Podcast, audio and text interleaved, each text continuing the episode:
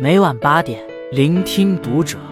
各位听友们，读者原创专栏现已全新上线，关注读者首页即可收听。今晚读者君给大家分享的文章来自作者都小乙。越是有本事的人，越懂得靠边站。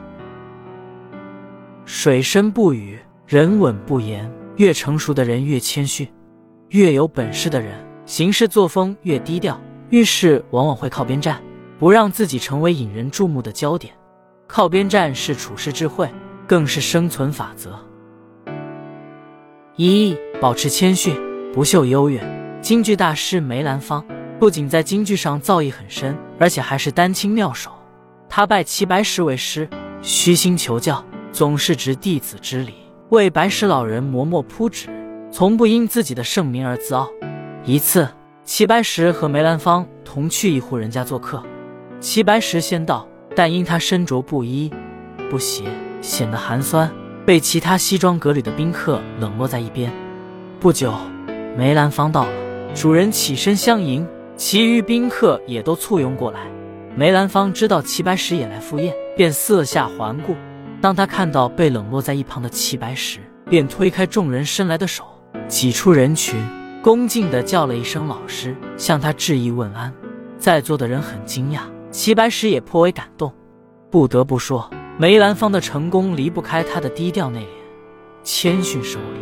为人谦虚，不是让你点头哈腰、放弃尊严，而是要做到有礼有节、戒骄戒躁。二、保持平和，不与人辩。马斯克说过一句话：“我已经不再与人争论了。”因为每个人只能按照自己的认知水平思考问题。如果有人说二加二等于十，我会赞叹他的聪明，说你真是太棒了，你完全正确。与亲朋好友争辩，赢了辩论，输了感情，不划算；与陌生人争辩，输赢都会浪费时间，影响情绪，没必要。戴尔·卡耐基曾讲过一个自己的故事：一次宴会上，有位男士讲了一个很滑稽的故事。其中引用了一句话，并特别说明这句话出自《圣经》。虚荣心作祟，卡耐基指出那句话是出自莎士比亚的某部作品。于是两人各执己见，展开了一场长时间的争论。为此，卡耐基甚至向一位对莎士比亚著作极其熟悉的朋友求证。朋友打断他，并严肃地说：“戴尔，你错了，这句话的确出自《圣经》。”卡耐基心生困惑，回去的路上，朋友解释道：“指出他的错误会让他感到难堪，而且他没有寻求你的意见，与他争论毫无意义，发生正面冲突更非明智之举。”卡耐基听后醍醐灌顶，说道：“能够赢得争辩的唯一方式，就是避免争辩。成年人需要克制的不仅仅是欲望，还有争强好胜的虚荣心。每个人对事物的见解。”都与其成长背景有紧密联系，就像常有人为豆腐脑到底是甜的好吃还是咸的好吃争论不休，争论数年没有定论，除了浪费时间、加深偏见，并无益处。杨绛先生曾翻译过一句话：“我与任何人皆不争，与任何人争我皆不屑。